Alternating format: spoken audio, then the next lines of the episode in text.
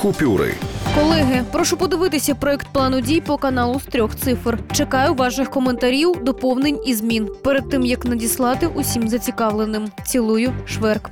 План дій. Перше припинення дії ліцензій в цифровому мультиплексі MX5 для п'яти підприємств, що здійснюють трансляцію каналу 112. Друге обмеження присутності каналу 112 в кабельних мережах. Третє відбір ліцензії на супутникове мовлення.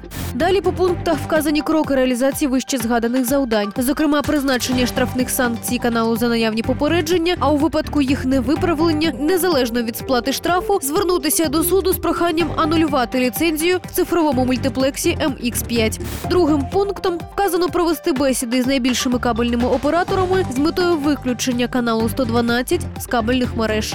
Останній розділ плану має назву інформаційна підтримка. У ньому йдеться про публікацію офіційної позиції з питань цифрових ліцензій, а також організація прес-конференції на цю тему та організацію розслідування історії створення каналу та джерел фінансування.